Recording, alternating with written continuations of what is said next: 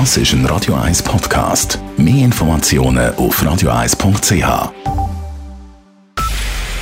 Es ist 9 Uhr. Radio 1, der Tag in 3 Minuten. Mit dem Alles Kral. Bundeskanzlerin Angela Merkel hat einen erneuten Zitteranfall erlitten. Es passierte heute beim Staatsempfang des finnischen Ministerpräsidenten Antti Rinne in Berlin. Merkel stand auf dem Podium und zitterte am ganzen Körper, als die Nationalhymnen gespielt wurden. Es war bereits der dritte derartige Anfall, den Merkel in den letzten drei Wochen jedes Mal bei einem Staatsempfang erlitten hat. Sie fühle sich gut, betonte sie danach vor Medien. Ich habe ja gesagt, dass ich dieses Ereignis verarbeiten muss und dass ich in diesem Prozess dabei bin. Und ich glaube, dass es so, wie es gekommen ist, eines Tages auch vergehen wird. Aber es ist noch nicht so weit. Und ansonsten bin ich äh, ganz fest davon überzeugt, dass ich gut leistungsfähig bin.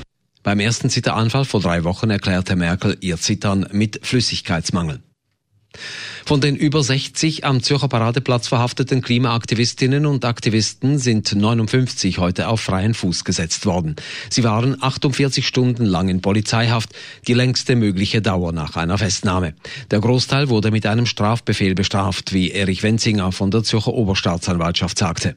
All die Personen haben sich am Straftatbestand von der Nötigung schuldig gemacht. Das ist ein Offizialdelikt, das die Strafverfolgungsbehörden müssen von Amtes wegen verfolgen. Ein Teil vom Straftatbestand vom Hausfriedensbruch. Schließlich sind zwei Personen, bei denen hat man müssen Untersuchungshaft beantragen. Die bleiben in Haft. Der Grund ist Verdunkelungs- und auch die Fluchtgefahr. In fünf Fällen ist das Verfahren noch nicht abgeschlossen. Die Aktivisten hatten am Montagmorgen die Eingänge der Credit Suisse am Paradeplatz blockiert und waren anschließend verhaftet worden.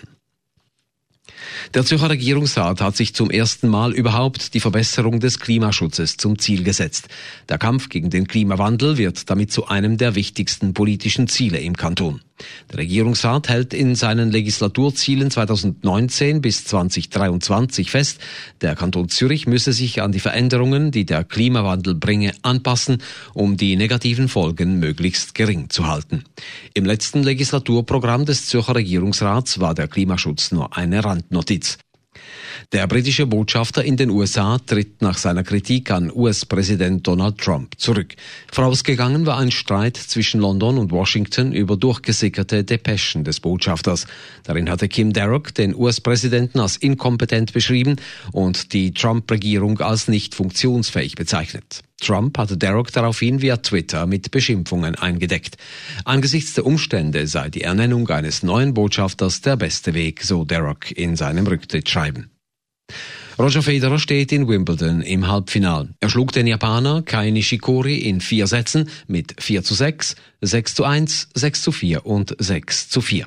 Es war gleichzeitig Roger Federers 100. Sieg eines Einzels an einem Grand Slam Turnier, etwas, das noch niemand vor ihm erreicht hat.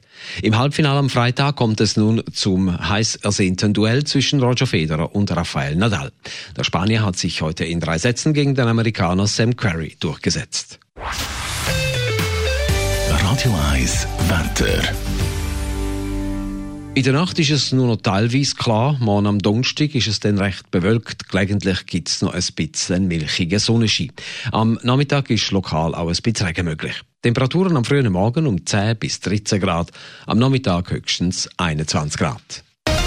Das war der Tag in 3 Minuten.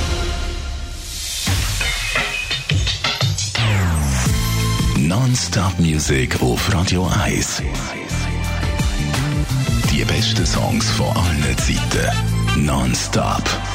Radio 1.